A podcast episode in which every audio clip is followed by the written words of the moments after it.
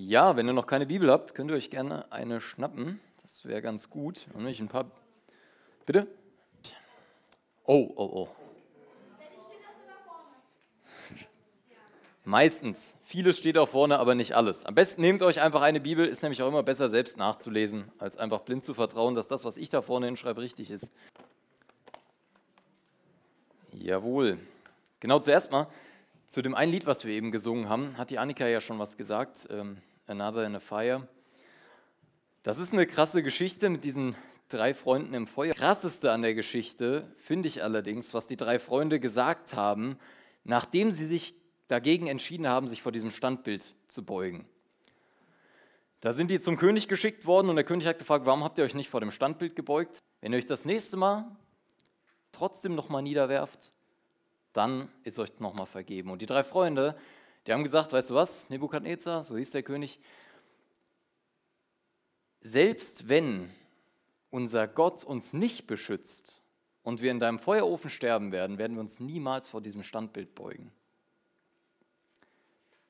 Und diese Aussage nicht verbrannt und nichts passiert, aber die wussten das nicht so genau damals. Für die war das eine akute Todessituation. Und die haben trotzdem gesagt, wir stehen zu Gott. Wir glauben, dass Gott uns retten kann, aber selbst wenn er uns nicht rettet, bleiben wir fest im Glauben. Genau, so viel zu dem Lied. Ich würde auch noch mal zu Anfang beten und dann steigen wir mal ein in das Thema.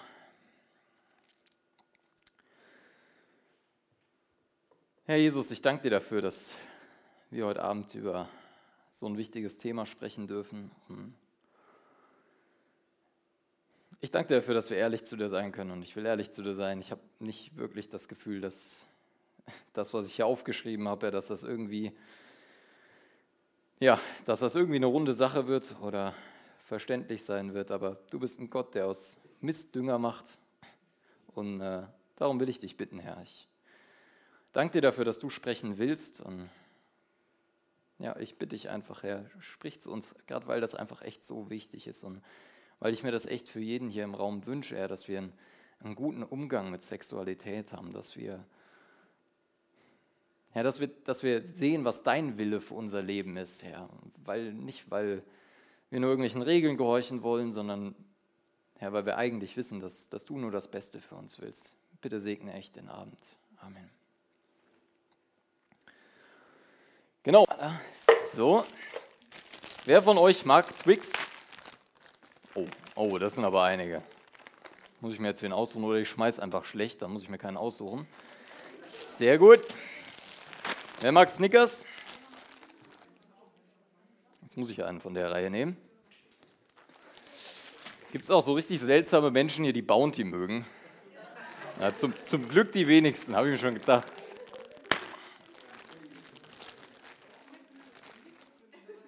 Bitteschön. So, wer mag Sex?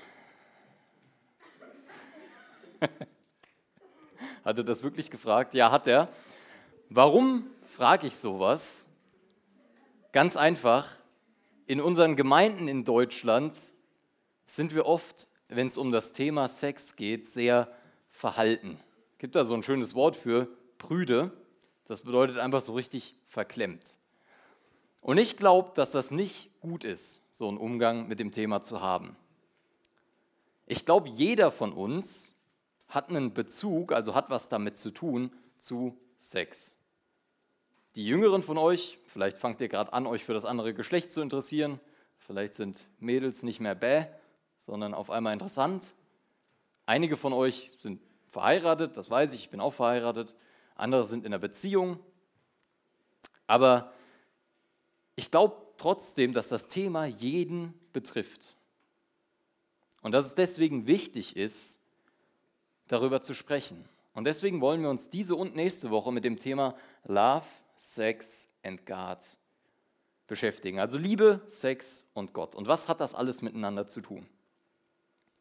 Ich freue mich richtig über das Thema zu predigen tatsächlich, auch wenn ich eben gebetet habe, ja, was in meiner Vorbereitung irgendwie ein bisschen ja, schwierig war. Ich freue mich trotzdem darüber zu predigen, einfach weil das Thema in meiner Jugendzeit extrem geprägt hat für mich.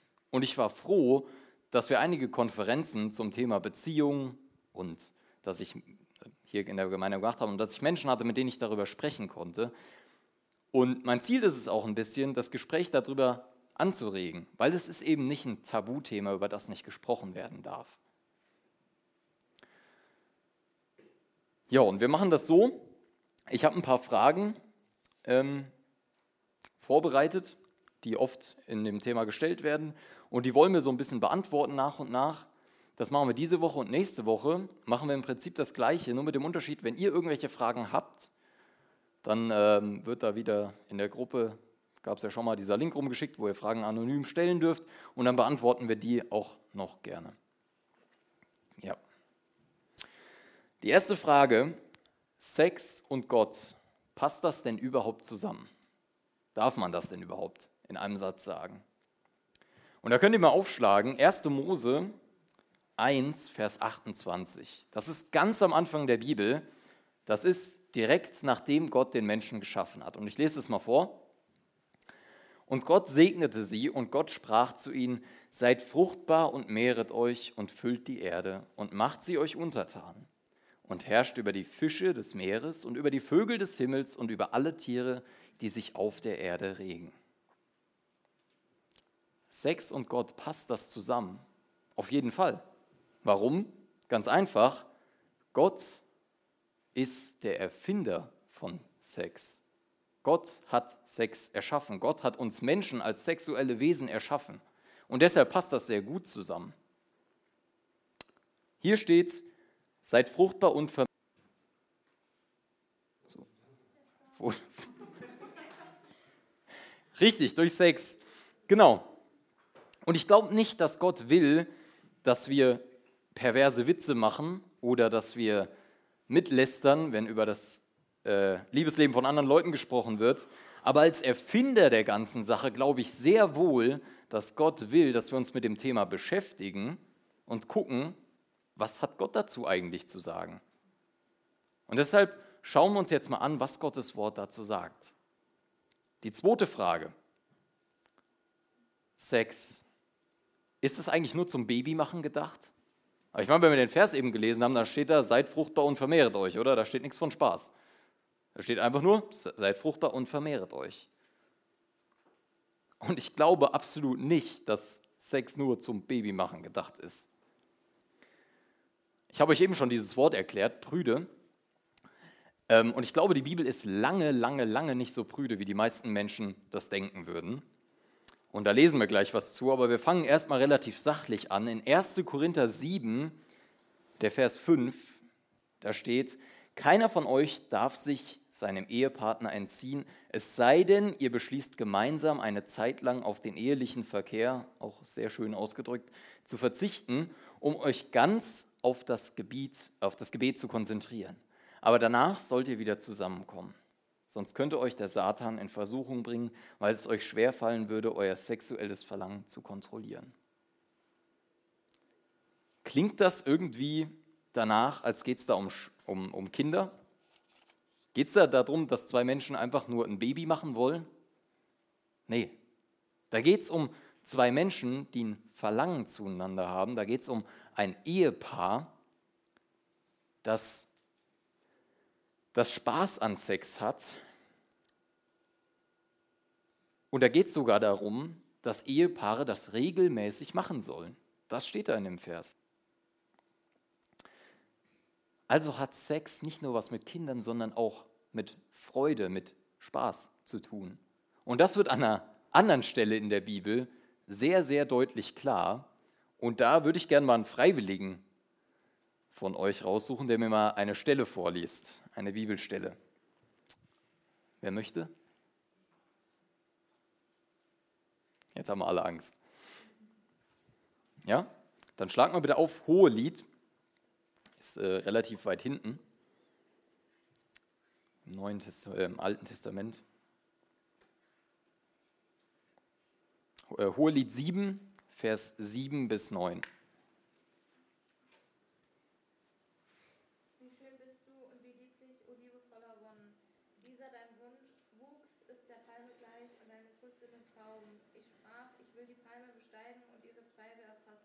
Dann werden deine Brüste mir sein wie Trauben des Weinstocks und der Duft deiner Nase wie Ja, da steht doch tatsächlich das Wort Brüste in der Bibel. Wer hätte es gedacht? Das steht in der Bibel? Ja, das steht in der Bibel und da stehen auch ganz andere Sachen im Hohelied drin. Das war noch nicht mal das Schlimmste, sage ich mal. Und warum steht es da?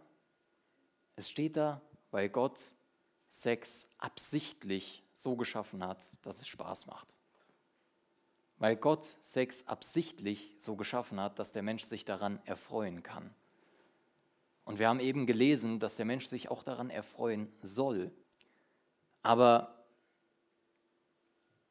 wenn Gott der Erfinder von Sex ist, wie hat er sich das denn vorgestellt? Ich meine, der hat ja irgendeine Vorstellung dabei gehabt. Das ist meine nächste Frage. Wie stellt Gott sich Sex vor? Und da habe ich diese zwei Punkte aufgeschrieben. Sex als ein Geschenk an den Menschen und als zweites Einheit, Bindung und Vertrauen.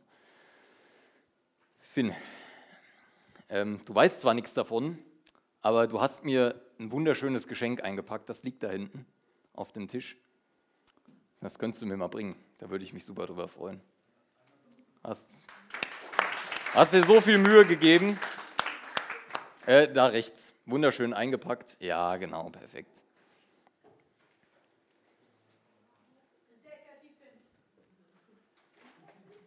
Vielen Dank, vielen Dank. Ich reite ja immer mal gern darauf rum, weil das für mich nie so ein Thema war. Sex ist ein Geschenk an Gott. Wenn ich ein Geschenk bekomme vom Finn, die waren nicht so teuer wie eure. Dankeschön, ich finde die echt schön übrigens. Könnt man glatt auf eine Hochzeit anziehen. Wenn ich ein Geschenk bekomme, dann freut mich das erstmal. Und dann muss man das Geschenk ja auch irgendwie benutzen. Gell? Und das ist der springende Punkt. Und da machen wir mal weiter im Text. Ihr denkt jetzt, er hat einen absoluten Dachschaden, gell? Ich habe ein Geschenk bekommen, aber ich benutze es falsch. Und das ist ganz schön unpraktisch. Ich habe eben überlegt, ob ich versuchen soll, hier mit einem Glas Wasser zu trinken, aber ich glaube, das wird ganz schön in die Hose gehen. Ein Geschenk, kannst du mal die nächste Folie machen, ein Geschenk, oh sorry, da habe ich was übersprungen, das machen wir gleich. Ein Geschenk muss richtig benutzt werden. Wir müssen wissen, wie wir ein Geschenk gut benutzen. Und ich habe euch hier mal ein paar Statistiken mitgebracht. Das hätte ich euch am liebsten raten lassen, jetzt ist es zu spät. Im Jahr 2021 gab es ungefähr 360.000 Eheschließungen in Deutschland. Gleichzeitig gab es in einem Jahr aber 140.000 Ehescheidungen in Deutschland. Das heißt, so ungefähr 40 Prozent aller Ehen werden geschieden. Das ist meine nächste Folie. Das ist äh, ein Auszug aus der Kriminalstatistik ähm, über die verschiedenen Jahre, über Vergewaltigung, sexuelle Nötigung und sexuelle Übergriffe in Deutschland. Da könnt ihr zum Beispiel neben Statistik ist erstmal egal. Daneben könnt ihr lesen, 2019 gab es an sich schon 9426 sexuelle Übergriffe. Nächste Folie. Von den Jugendlichen zwischen 16 und 19 Jahren, wohlgemerkt 16 bis 17 ist das überhaupt noch illegal, gucken 41 Prozent der Männer wöchentlich Pornos. Nächste Folie. Wir müssen verstehen, wie man ein Geschenk benutzt, um es zu genießen. Vielleicht denkst du dir, ja, Pornos ist noch die eine Sache, aber wenn du dir die anderen beiden Statistiken anguckst, vor allen Dingen die mittlere, die sexuellen Übergriffe, dann sehen wir doch, dass irgendwas falsch läuft, oder? Dann sehen wir doch, dass irgendwas in dem Thema nicht gut funktioniert, dass irgendwas nicht richtig ist weil viele Leute ihre Schuhe an den Händen tragen. Ganz einfach. Weil viele Leute nicht eben in die Bibel gucken und den Erfinder von Sex fragen, wie hast du dir das eigentlich gedacht? Und so laufen die Leute mit Schuhen an den Händen rum und fragen sich, warum sie sich mit Wasser überkippen.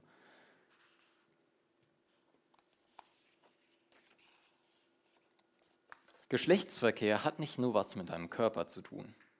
Da geht es nicht nur um das, was du in Biologie gelernt hast oder dir deine Eltern beigebracht haben oder was weiß ich, wo du es gelernt hast, sondern es hat auch was mit einer Einigkeit zu tun. Kannst du mal nächste Folie machen? Es hat was mit einer Verbindung zu tun, es hat was mit Vertrauen zu tun. Überleg doch einmal, wer sich mit einer Prostituierten einlässt, wird mit, es heißt ja in der Schrift, die zwei werden ein Leib sein. Das hat Paulus vor 1900, 2000 Jahren an die Korinther geschrieben. Und er schreibt hier was, wenn du mit einer Prostituierten schläfst, dann wirst du eins mit ihr und als Begründung dafür sagt er, im Prinzip, weil Gott das gesagt hat.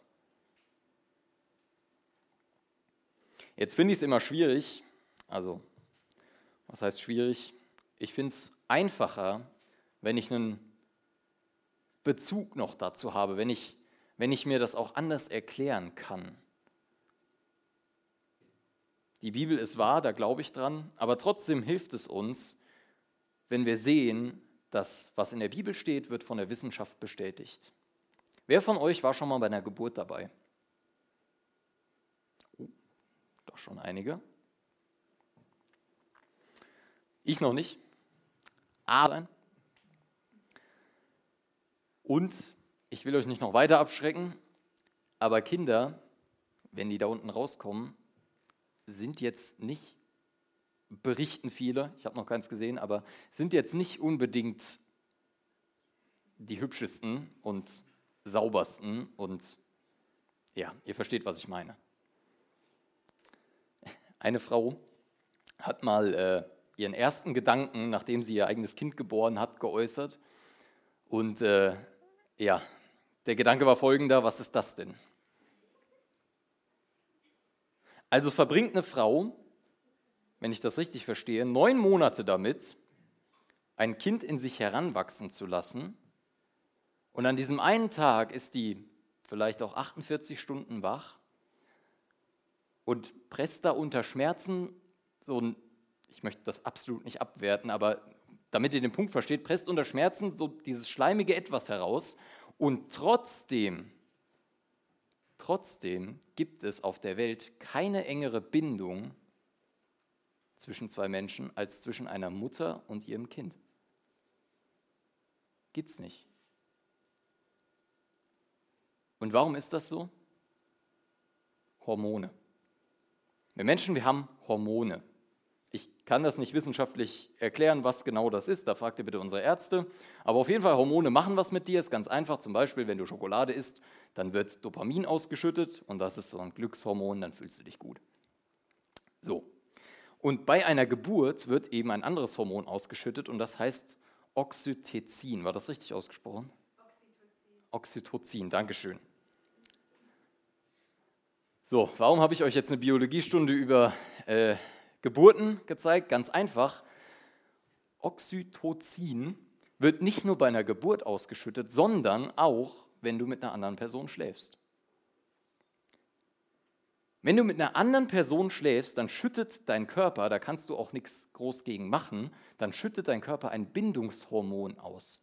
Dann bindest du dich zu dieser Person. Und das, bin ich mir ziemlich sicher, wusste Paulus noch nicht, als er das geschrieben hat. Ich glaube nicht, dass er überhaupt wusste, was Hormone sind. Und trotzdem hat er das geschrieben. Es entsteht eine Einheit, es entsteht eine Verbindung zwischen zwei Menschen. Woher wusste Paulus das? Ich glaube ganz einfach, weil Gott es ihm gesagt hat. Weil Gott auch schon wusste, was Hormone sind, bevor du und ich das wussten. Also beim Geschlechtsverkehr entsteht eine Verbindung, eine Einheit. Und das klingt ja erstmal ganz gut, oder?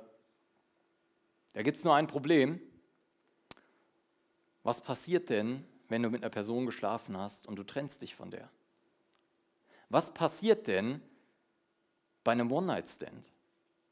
Können wir einfach sagen, ja gut, dann jetzt hier bei dem einen Mal, da schütte ich mal keine Hormone aus. Das lasse ich jetzt mal. Können wir das? Nee. Dein Körper ist darauf ausgelegt, eine Bindung zu einem Menschen aufzubauen. Und was du machst, wenn du mit einer Person schläfst und dich danach von ihr trennst, ist, du zerreißt etwas. Schmerz. Ich habe einen Kollegen von mir gefragt und habe mich auch schon öfter mit Leuten darüber unterhalten. Und mir hat es das bestätigt, was ich die Leute gefragt habe. Wenn die mit der Partnerin geschlafen haben, dann war die Trennung schmerzhafter. Meine Eltern, die haben mir schon relativ früh, ich, die haben mich nie groß aufgeklärt, aber die haben mir relativ früh einen Satz beigebracht und das war kein Sex vor der Ehe. Wenn irgendein Film lief und da kam eine Sexszene, dann wurde vorgespult, weggeschaltet, was auch immer und dann ging es immer kein Sex vor der Ehe. Habe ich nie verstanden, also nie wirklich verstanden, aber heute verstehe ich das ein bisschen besser.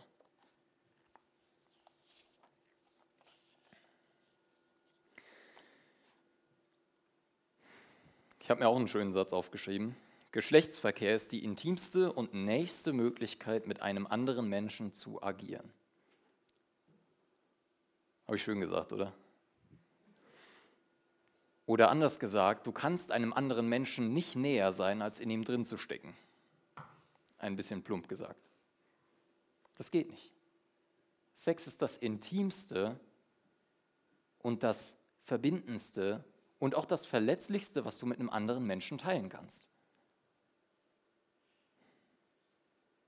Das können wir unter anderem daran sehen, wenn irgendwelche Bilder verschickt werden, was für ein Schaden damit angerichtet werden kann.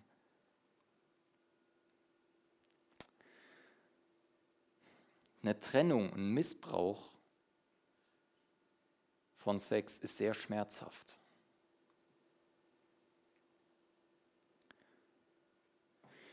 Und deswegen hat Gott uns die Ehe gegeben. Ich habe diesen Satz, kein Sex vor der Ehe von meinen Eltern, habe ich früher immer sehr negativ aufgefasst. Ich habe immer, vielleicht nicht bewusst, aber unterbewusst gedacht, ja, ja, okay, weil es in der Bibel steht, okay. Aber heute verstehe ich ein bisschen mehr, warum. Gott will uns bewahren. Gott hat uns die Ehe gegeben, nicht nur um Sex zu haben, es geht noch um viele andere Dinge, aber unter anderem um eben einen sicheren, einen geschützten Rahmen für Sexualität zu bieten.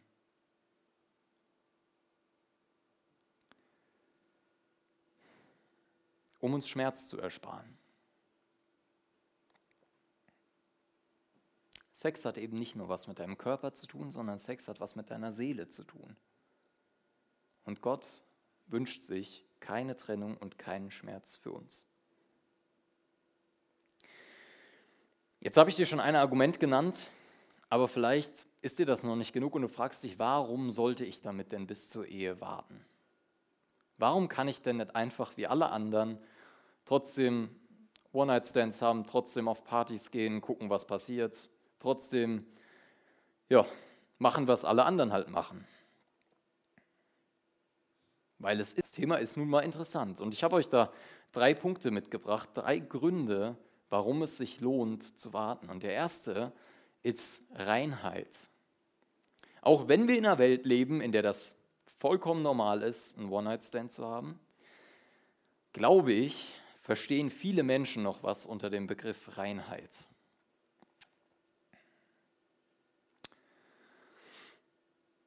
Tobias Teichen schreibt in seinem Buch, oder der Kollege, mit dem er das geschrieben hat, ein Buch, an dem wir uns ein bisschen orientiert haben, was wäre das Optimum? Mit wie vielen Menschen sollte dein zukünftiger Partner schon geschlafen haben? Stell dir die Frage mal. Drei, vier, fünf? Wie viel Erfahrung soll der schon gesammelt haben? Das ist eine schwierige Frage, oder? Warum ist das eine schwierige Frage? Wenn du das mal, ich weiß jetzt nicht, dich einen Freunden fragst, ist er nämlich ganz schön in der Zwickmühle, weil einerseits muss er sagen, ja, ist mir ja eigentlich egal, weil ich mache es ja auch, wie ich will. Aber andererseits glaube ich sehr stark, dass jeder Mensch in sich drin den Wunsch hat, der erste Sex für jemand anderen zu sein. Ich glaube, jeder Mensch hat für sich den Anspruch, ich hätte gerne einen reinen Menschen für mich. Ich glaube nicht, dass es schön ist, in eine Ehe oder eine Beziehung reinzugehen und die andere Person hat schon mit 20 anderen Leuten geschlafen und du musst dich fragen, bin ich eigentlich der Beste von den 20? Versteht ihr, was ich meine? Das tut nicht gut.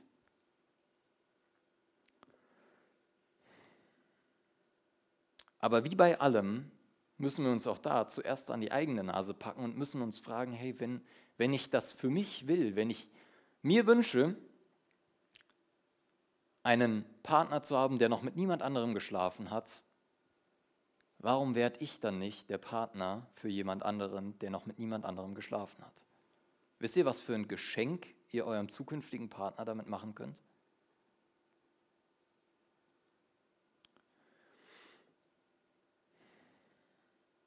Der zweite Punkt ist, Liebe ist nicht gleich Lust. Es gibt ein paar Leute, die sagen, ja, wir sind Christen, wir sind zusammen, aber wir haben Sex, weil wir lieben uns doch. Also ein schöner Satz, oder? Kann man eigentlich nichts gegen sagen, wir lieben uns doch. Erstens, mit welcher biblischen Begründung gehst du hin und sagst, in der Bibel steht, wenn wir uns lieben, dürfen wir einfach Sex haben. Zweitens, zweitens, zu lieben, wir lieben uns doch, heißt nicht, vom anderen zu bekommen, was man will, oder vom anderen einzufordern oder zu nehmen, was man gerne möchte, sondern das Wohl des anderen vor das eigene zu stellen. Das heißt zu lieben. Und wenn du deinen Partner reinhalten möchtest, dann solltest du dir das gut überlegen, ob du sagst, ja, aber wir lieben uns doch.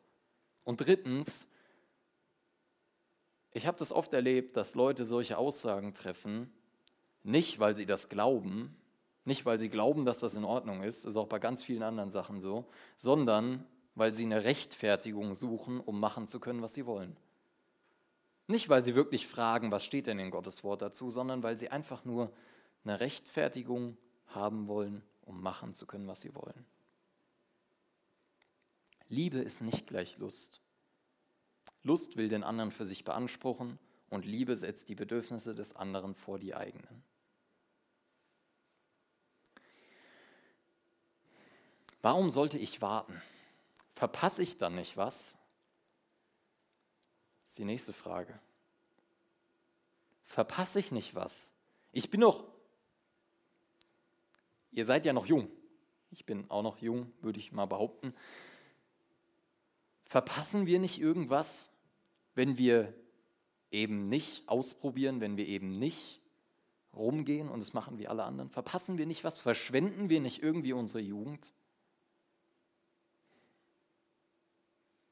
Hast du Angst, deine Jugend zu verschwenden oder vielleicht sogar die ewige Jungfrau zu bleiben? In der 11. Klasse noch mit niemandem geschlafen?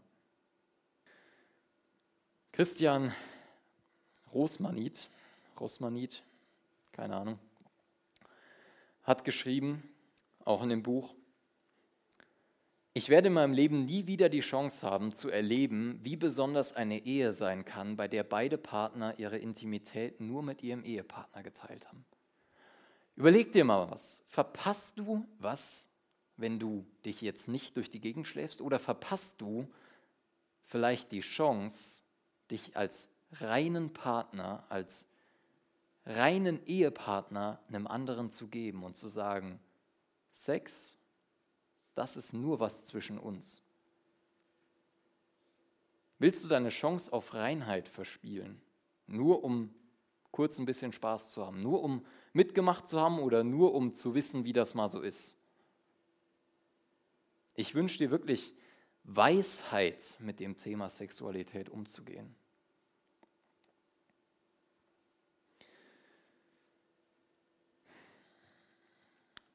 Ich habe am Anfang gesagt, kannst du mal die nächste Folie machen? Ich habe am Anfang gesagt, dass Sex ja uns irgendwie alle betrifft, oder? Das ist was Faszinierendes für uns. Nico, vielleicht kannst du mal das Licht ausmachen. Das wäre super lieb. Und wisst ihr, was ich glaube, woran das liegt? Du kannst auch vorne ausmachen. Ich glaube, das liegt daran, weil Gott uns ein Verlangen nach Sex gegeben hat. Ich glaube, dass Gott uns Sexualität gegeben hat. Und wenn ihr mal rausguckt zu meinem wundervollen Assistenten, ihr könnt gerne aufstehen, mal hinlaufen, dann können wir dieses Verlangen sehr gut mit einem Feuer vergleichen.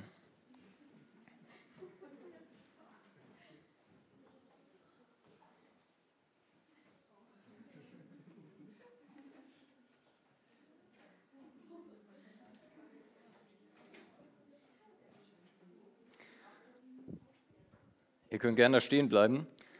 Wir können dieses Verlangen sehr gut mit einem Feuer vergleichen.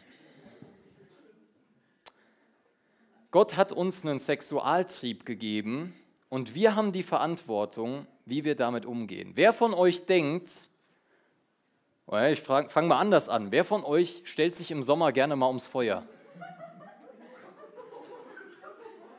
Das funktioniert nicht. Wer von euch stellt sich im Sommer gerne mal ums Feuer? Ja? Ihr könnt euch mal wieder setzen.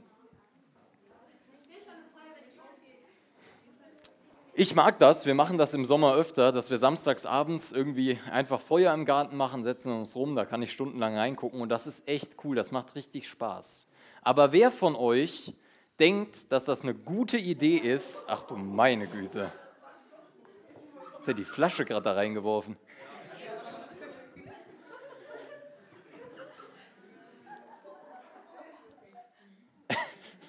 Dankeschön, Daniel.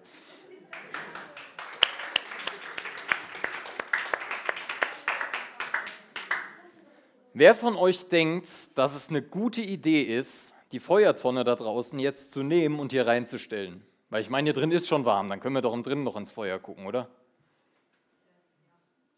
Na, ist eine blöde Idee. Wisst ihr, was passiert? Also entweder, ja, der Feueralarm geht an, entweder fackeln wir die ganze Bude hier ab.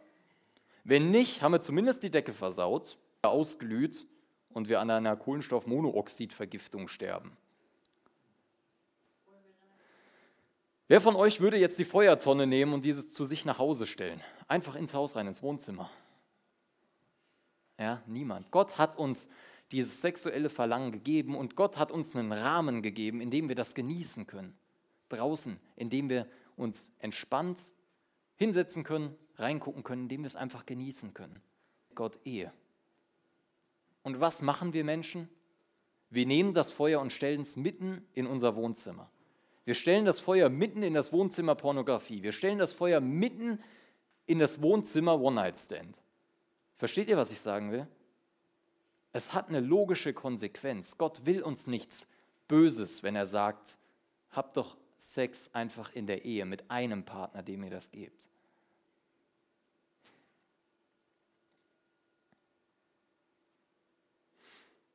Wenn du Sex aus dem Rahmen rausnimmst, den Gott dafür geschaffen hat, dann kann das ganz schnell in die Hose gehen. Ich habe es eben schon mal gesagt, ich wünsche euch wirklich Weisheit, mit dem Thema gut umzugehen. Ich hatte nicht immer einen guten Umgang damit. Ich habe mit Pornografie zu kämpfen. Eine Sünde, die einmal in mein Leben gekommen ist, wo ich nicht gedacht hätte, dass mich das so krass beeinflusst und wo ich auch nicht gedacht hätte, dass das meine Ehe so krass beeinflusst später. Erspart es euch einfach. Erspart euch das Leid, erspart eurem zukünftigen Partner das Leid. Erspart eurem zukünftigen Partner die Frage, bin ich genauso gut im Bett wie Partner XY? Nochmal, Gott hat uns das nicht ohne Grund gesagt. Gott wünscht sich, Gott wünscht sich ein erfülltes, ein reiches Leben. Gott wünscht sich, dass du den besten Sex deines Lebens hast. Sex ist gut. Ich würde sogar so weit gehen und zu sagen, Sex ist heilig, weil Gott hat uns das gegeben. Sex ist was total Besonderes. Aber zum Schluss noch, in deinem Leben geht es nicht um Sex. Auch wenn du das manchmal vielleicht denkst, ich glaube, das habe ich auch viel zu oft gedacht, aber das ist nicht die Hauptsache. Jesus Christus ist am Kreuz für deine Schuld gestorben und das ist die Hauptsache. Und wisst ihr, was das Coole ist? Jesus Christus ist auch für alles am Kreuz gestorben, was du im Bereich Sexualität schon falsch gemacht hast. Ich hoffe, ich habe euch ein klares Bild gezeichnet, gezeichnet von, was Gott sich für Sex wünscht, aber wo du dir immer sicher sein kannst, ist, wenn du zu Gott kommst und ihm Sünde bekennst und ihm sagst, Gott, ich ich glaube, dass du es besser weißt und bitte vergib mir, dann wird Gott dir vergeben und dir helfen, ein besseres Leben zu leben. Dann wird Gott dir helfen, wie er auch mir hilft, von der Pornografie loszukommen. Dann wird Gott dir helfen, dich rein zu behalten für deinen zukünftigen Ehepartner. Und die Voraussetzung dafür ist, dass du zu Gott gehst, dass du zu Jesus gehst und dir vergeben lässt.